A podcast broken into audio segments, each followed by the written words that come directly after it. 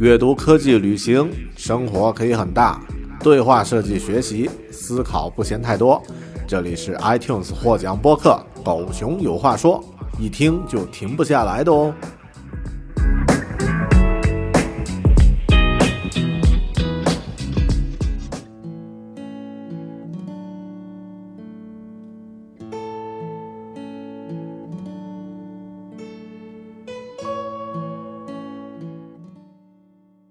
个月用耳朵搞定两本书，一年与二十四本好书相遇。大狗熊陪你轻松阅读。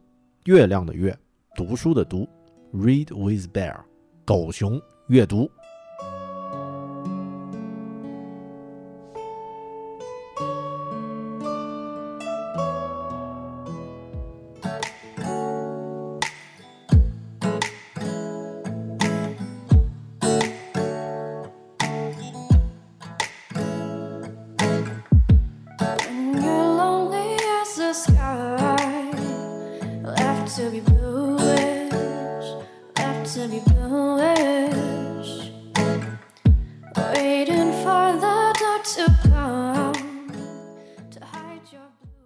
Hello，你好，这里是关注好书的网络读书空间“狗熊阅读 ”Read with Bear，我是说书人大狗熊。我是一个理科生，但我很喜欢读小说，或者说我很喜欢读文学的作品。从初中的时候呢，我就经常去家乡小城的图书馆借一些杂七杂八的中外故事小说来读。一开始呢，我只是喜欢那些好玩有趣的故事，慢慢的，似乎很多故事在初读的时候就会有似曾相识的感觉。又过了几年，仿佛小说里的故事背后呢，会有一些意义慢慢的浮现出来，比表面的故事更有意思。但更多的时候，我在阅读时总是会纠结，小说里的这些设定与描写背后到底是什么意思？比如，盖茨比着迷的绿光到底是什么？与大鱼搏斗的老人圣地亚哥为什么总是会梦到狮子？哈利波特为什么额头上会有一道闪电形状的伤疤？为什么《百年孤独》里的所有男性角色都叫一个名字？所有这些具体的问题都可以归纳为一个问题：作者到底搞的什么鬼？他到底想要对我们说什么？当我遇到一本书之后，在重新面对文学书籍的时候呢，我就变得从容了很多，也会比之前更能意识到作者在字里行间之后的背后的真正意图。今天我们来分享这本书，一本会让你爱上文学书的书。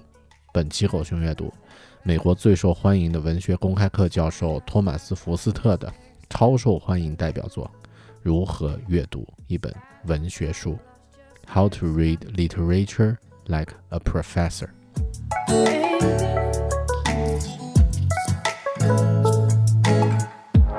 Baby. 我们都听过一句话：“有一千个读者，就有一千个莎士比亚。”这句话大家很熟悉，其实背后呢，说明了一个优秀的文学作品之所以经久不衰的重要原因。文学呢，其实由两个部分组成：一是作者通过设计人物、情节、故事、组织语言完成一部作品。但作品一完成，它就像是帆船离开了海港，将独自接受海浪的检验。而海浪呢，或者说文学的另一部分呢，是读者。每个读者有不同的视角，有不同的观察层次，从不同的角度可以看到文学作品的不同层面，也可以获得不同的乐趣。普通的读者读到一篇小说呢，主要注意故事的情节与人物，这是应该的。这些人是谁？他们在做什么？他们遇到什么好事儿或坏事儿？这样的读者对于文学作品的反应，最初呢是基于情感层面，甚至仅限于此。换句话说，他们只是对于作品产生情感或本能的反应。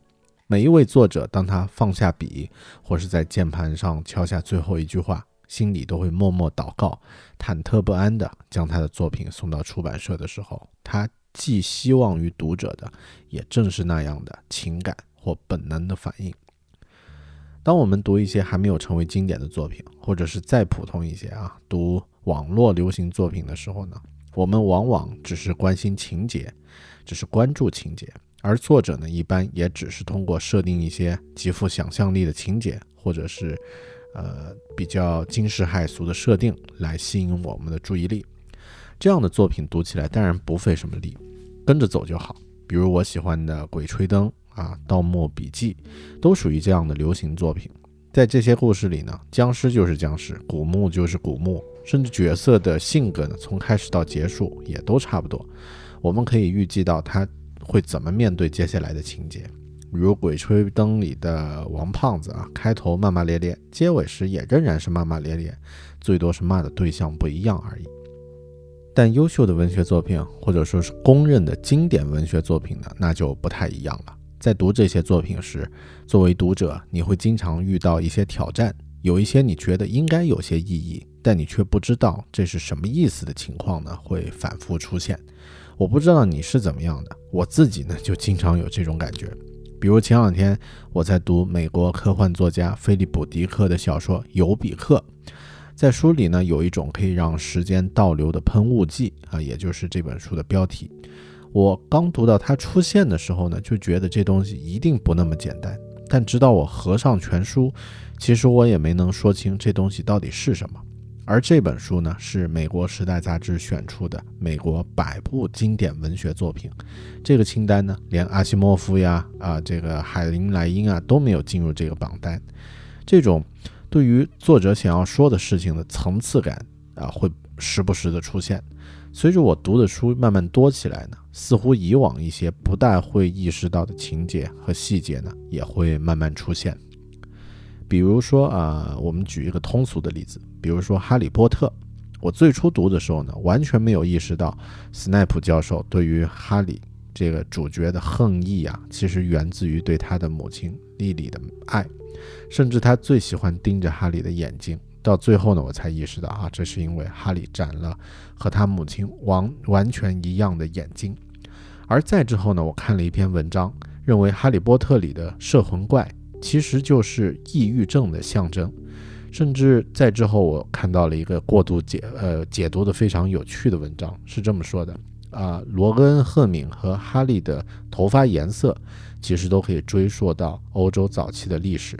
啊，比如黑色头发的罗马人呢是统治者，金色头发是斯堪的纳维亚人啊，还有高卢人红头发呢，中间会有一些竞争与合作的关系。这样的角色的定位投射到哈利波特三个主角的身上，其实也是对应的。那么这些隐藏在字里行间的细节呀，在阅读进入一定的能力之后呢，就会慢慢的浮现。也会让文学作品呢散发出更加迷人的魅力。这本书的主呃，这个作者福斯特在书里呢举了一个很棒的例子，我在这里复述一下，因为它刚好符合来自云南的我的经验。在云南的小朋友呀，很多都有过上山去捡蘑菇的经历，狗熊我也有过。我还记得去捡蘑菇的时候呢，一开始我什么也看不到，根本不知道蘑菇在哪儿。而有经验的大人们呢，却一捡一大堆。再之后呢，我会看到蘑菇，但总是只看到那些不能吃的毒蘑菇，而看不到真正有价值的好蘑菇，比如像鸡枞、奶浆菌或者是青头菌。但如果是由懂行的大人们提醒，我会发现那些蘑菇呢，其实已经离自己很近了，只是我没有看到它们而已。而当有人指点之后，你再去寻找，就会变得容易很多。文学教授做的事情呢，和这个相似。当你接近蘑菇的时候，提醒你一下。一旦你知道这一点，而且通常你也确实接近了，以后你就可以独自采蘑菇了。那么，文学教授读文学书时会有什么样的阅读方式呢？我们又怎么能把把自己训练出文学教授那种敏锐的观察力，能够读出文学作品里？字里行间的第二层，甚至是埋藏更深的含义呢？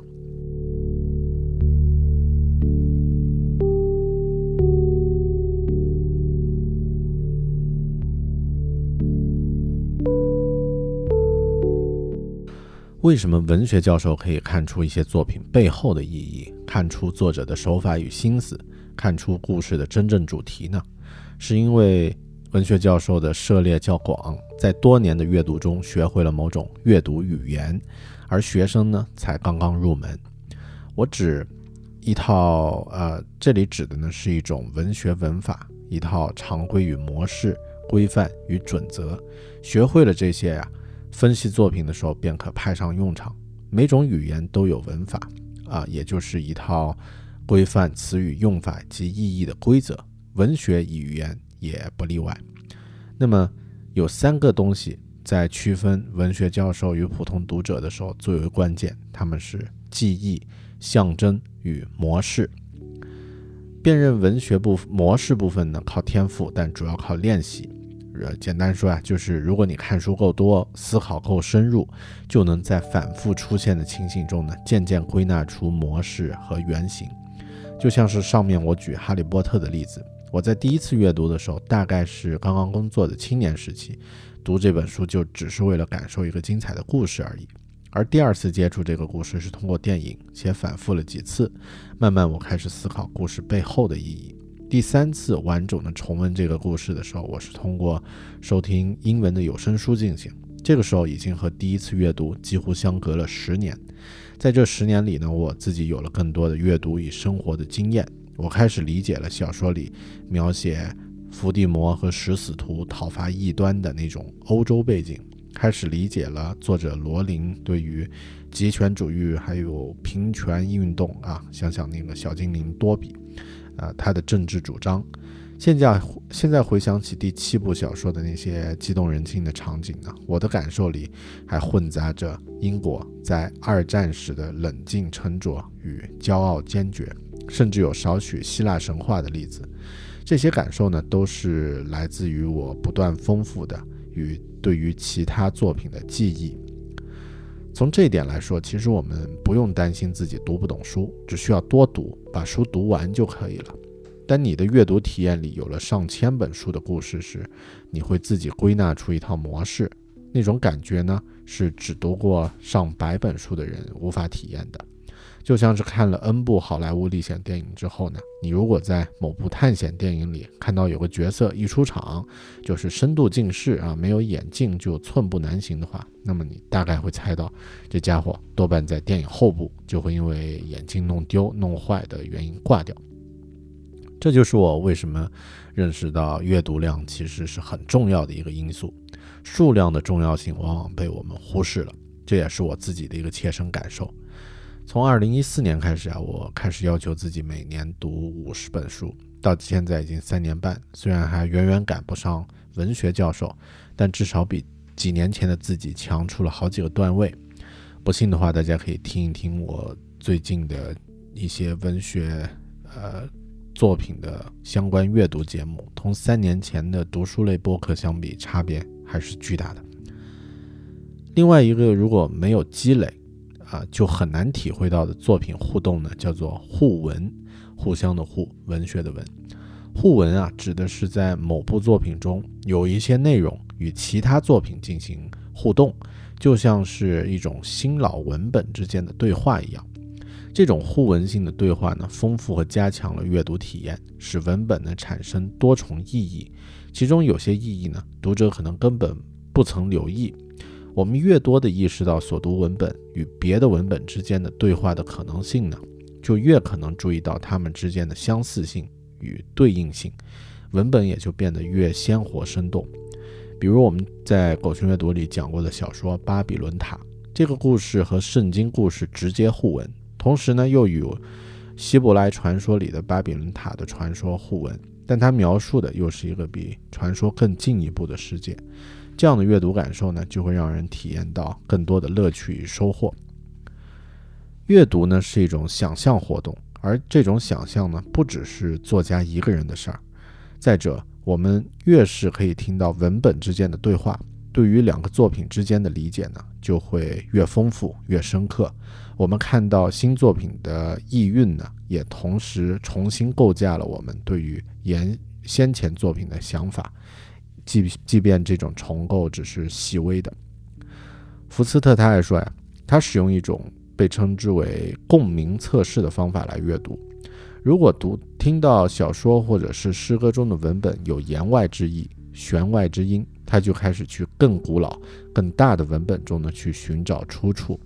往往这种寻找呀，都会扩展你对原先作品的认识。举个例子，我刚刚在读完这本书的时候呢，自己做了一个测试啊，就是这种共鸣测试的查找方式。啊，《哈利波特》它的女主角的名字呢叫做赫敏，英文呢是 Hermione，这是一个很怪的名字啊，至少不是我们常见那种什么 Lucy 啊、Cindy 啊之类的普通女生名字。Hermione 这个名字有啥特别的意义呢？我上维基百科一查呢，Hermione 是希腊神话里斯巴达国王莫涅拉俄斯和海伦所生的女儿赫尔弥俄涅啊，其实就是 Hermione 的音译。那么赫尔俄弥涅啊，如果在希腊神话里面，其实她的呃女儿后面呢，呃被迫嫁给了冥王哈迪斯。呃，其实这个这个故事一说就说长了。另外呢，在莎士比亚的著作《冬天的故事》里面呢，呃，西西里岛贞洁又美丽的皇后也叫这个名字啊。你是不是觉得这样一查，《哈利波特》的小说的感觉就变得更加丰富了呢？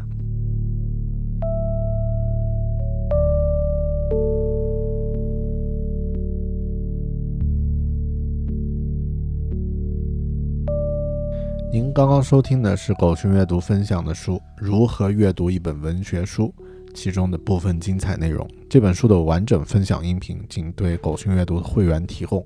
除高音质的完整音频之外呢，会员还将获得这本书的视频快评、原创读书笔记和精美思维导图。加入狗熊阅读会员，一年可以获得二十四本好书的知识精华与营养，用耳朵轻松读好书。请登录狗熊阅读的网站三 w 点 readwithbear 点 com 查看详情并加入。我和其他喜欢读书的小伙伴们在那里等你。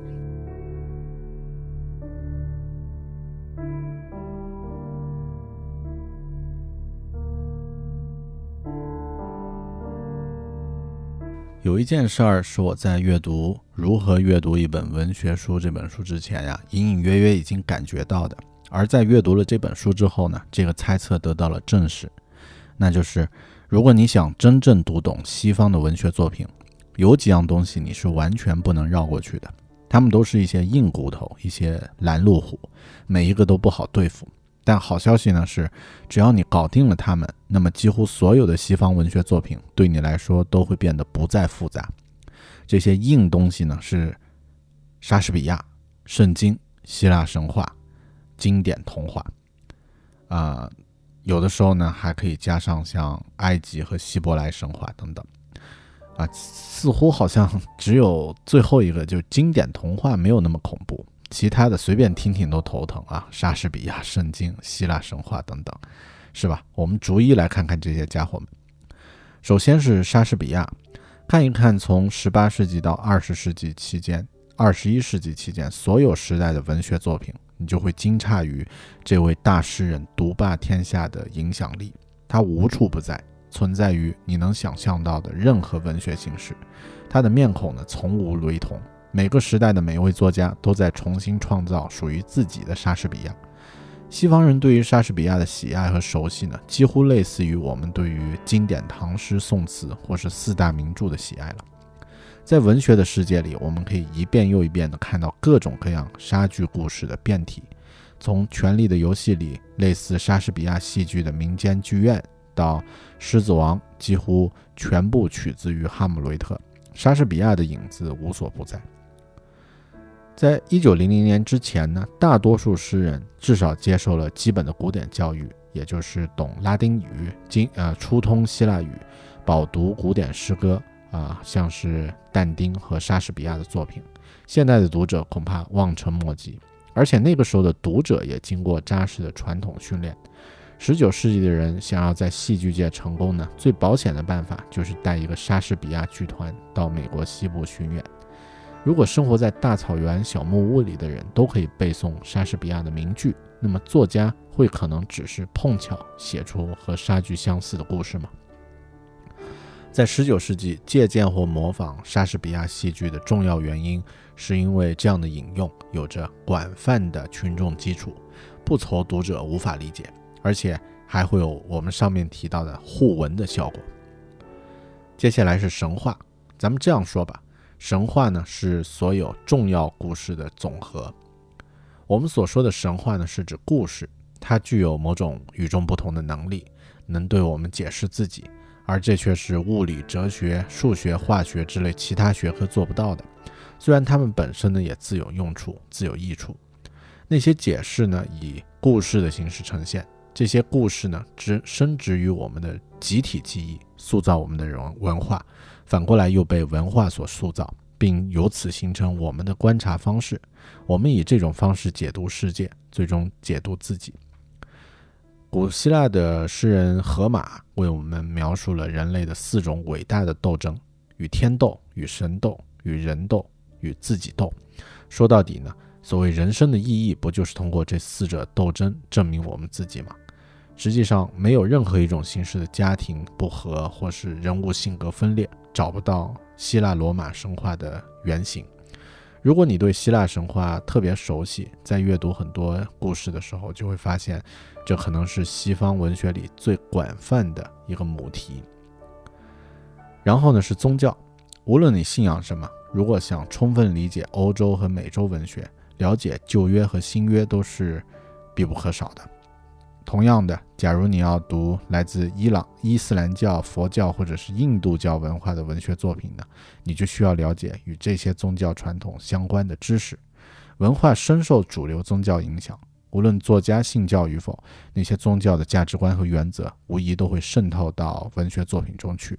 但那些价值观的本质呢，通常并非宗教性的，其呈现方式可能同个人在社会中的角色。人与自然的关系，女性参加公众生活的方式等等相关。正如我们在前面说到的，这种方式同宗教典故和类比一样，经常出现在文学作品中。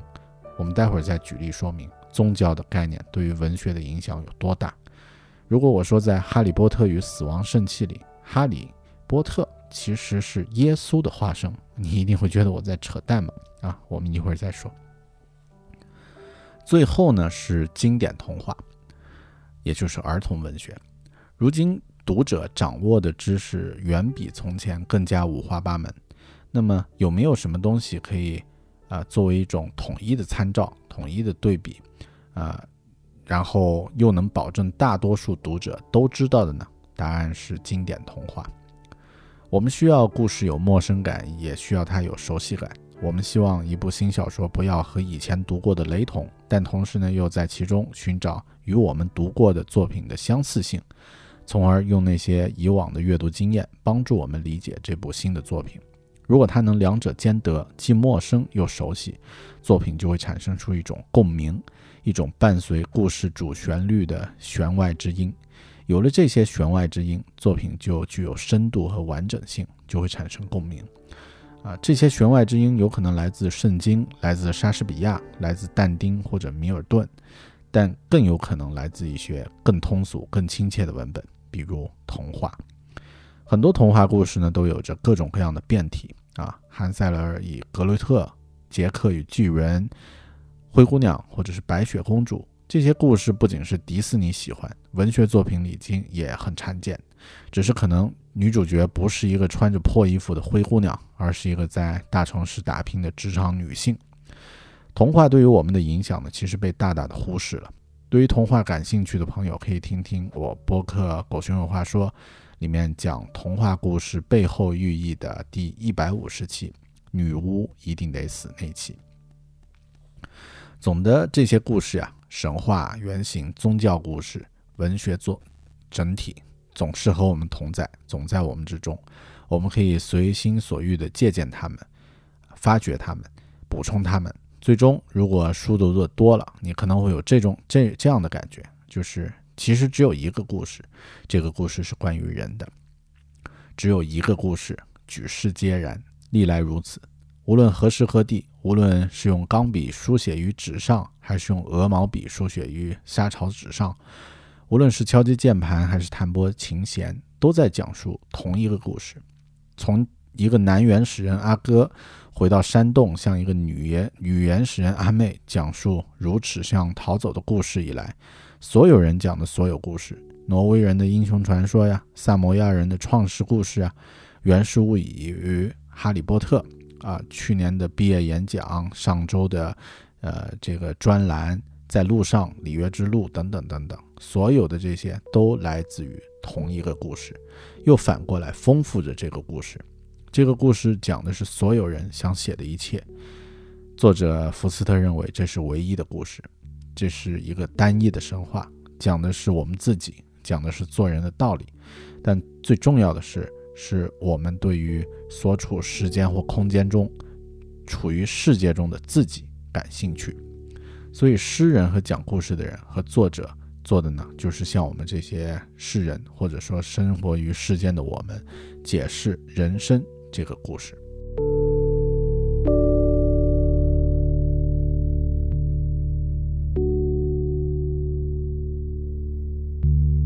上面我们讲了很多理论啊，那接下来我用这些理论直接套用于我自己最喜欢的一部作品之一，用这样的角度来聊一聊《哈利波特》。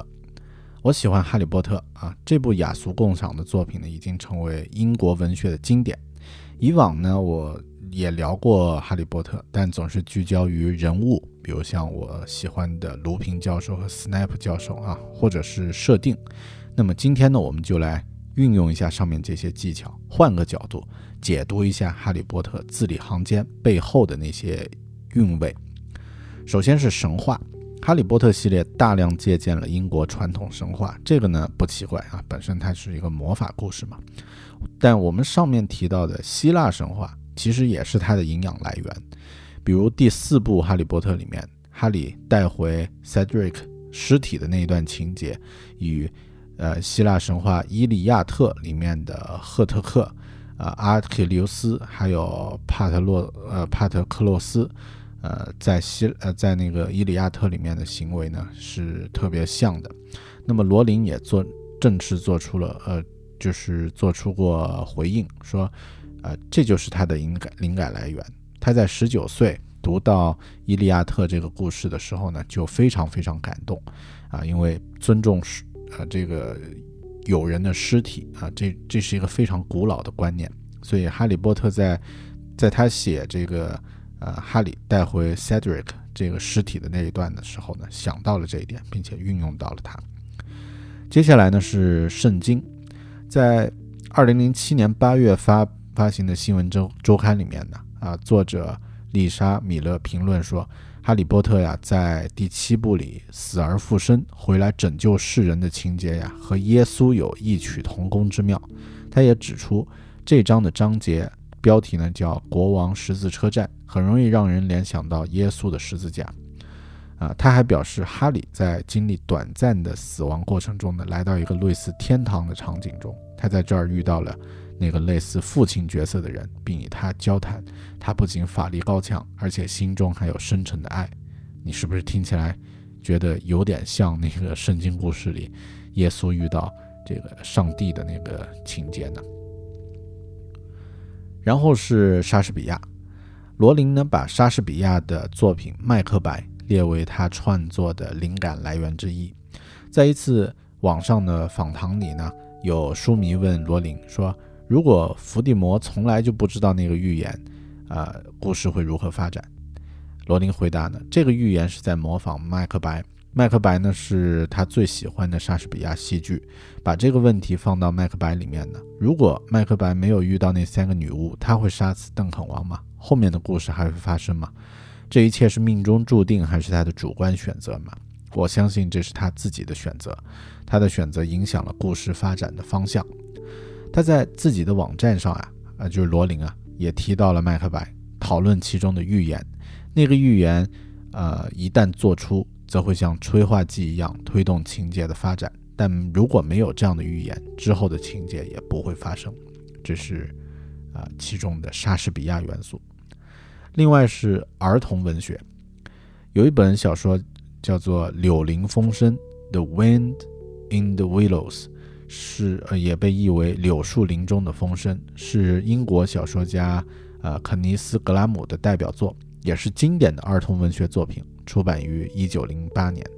这部作品呢是《哈利波特》的作者罗琳最喜欢的文学作品之一。在《哈利波特》里面，呃呃，哈夫帕夫这个学校学院的象征冠，也是以书里这个《柳林风声》里憨厚的冠先生作为原型的。这种解读啊，还可以任意延伸，一直呃讲下去，甚至对于具体的某个章节，我们都可以不断的解读下去，看到更多的细节。看到比故事更本身更有意思的一些内容，但我还是要提醒一句，没有哪种解读算是标准答案。文学作品的多异化呢，恰恰也是他们迷人的一个重要原因。那么，以上是一些关于我喜欢的一部作品《哈利波特》的解读。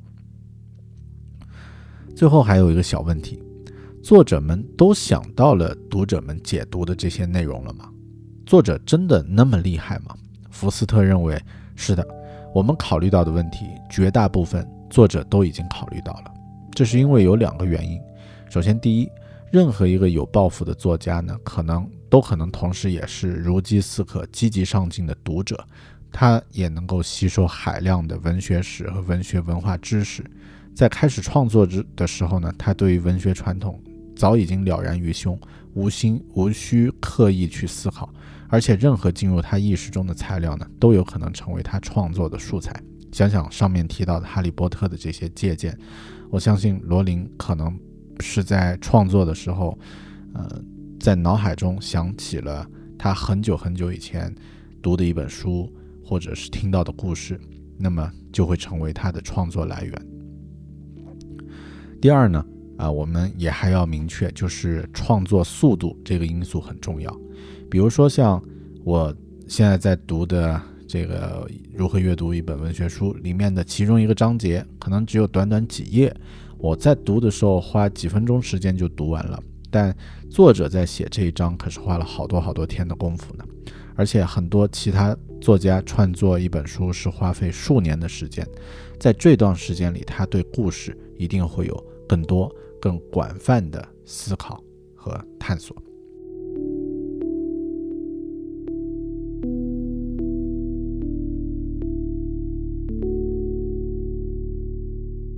好了，聊到这里，这期节目也就差不多到尾声了。我们虽然在上面聊了很多象征的类型，聊了一些原型，聊了一些西方文学作品的母题，但如果文学真的只是用这种模式就可以概括的话，那么它也是一件很无聊的事情。恰恰相反呀，总是和绝不在文学研究中没有多少意义啊。一呢？一旦有些东西似乎总是正确，就一定会有一个聪明的家伙跳出来写点什么来证明它不正确。比如你觉得下雨这件事儿可能意味着新生啊，或者说它总是意味着新生，那么也许就有一篇作品，比如像科幻作家布雷德伯里的《雨一直下》啊，就会跳出来彻底把这个模式否定。另外呢？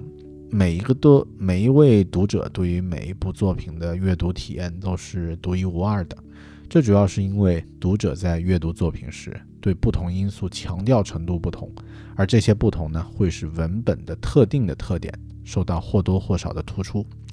啊，归根结底还是那句话吧，一千个读者就有一千个哈姆雷特，或者说就有一千个莎士比亚。文学作品的世界和真实世界是两回事儿。或者说，每一部文学作品都是一个独立的世界。我们期望所看所读的作品呢，具有某种程度的真实性，能忠实于我们所了解的世界。但话又说回来，过于僵化的坚持要虚构世界与我们了解的世界严丝合缝呢，不光会严重限制我们阅读的乐趣，还会妨碍我们对于文学作品的理解。理解了这一点，你就不会再看到像是离开拉斯维加斯那种。作品里主角在悲伤中醉酒而死的情节呢？你唯一的感受只是啊，酗酒是不对的，那就真的是浪费了一个好的故事了。最后我想说呀，懂得如何读文学作品里故事背后的寓意，其实是一件非常有乐趣的事儿。这种乐趣呢，不只是局限在读书本身，实际上，其他其他形态的艺术，比如像电影、戏剧、游戏，其实都是可以使用解读文学作品的方式去玩赏的，因为他们的灵魂就是文学。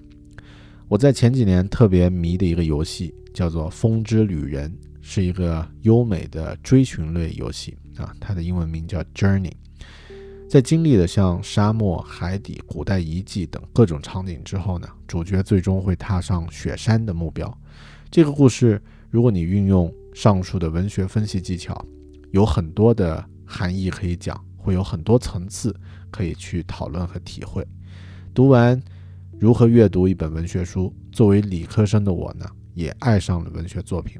希望听完这期节目的你，在读下一本文学书时，可以有更多的角角度，看到更多的层次，收获更多的乐趣。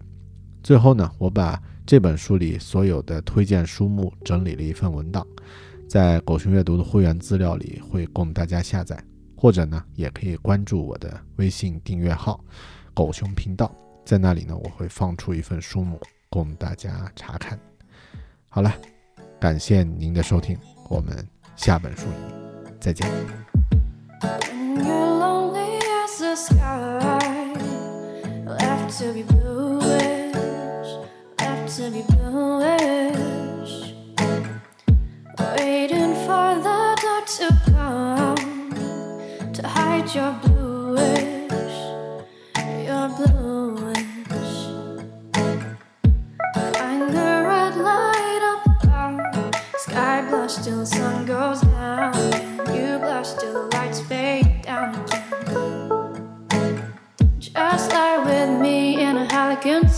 far away.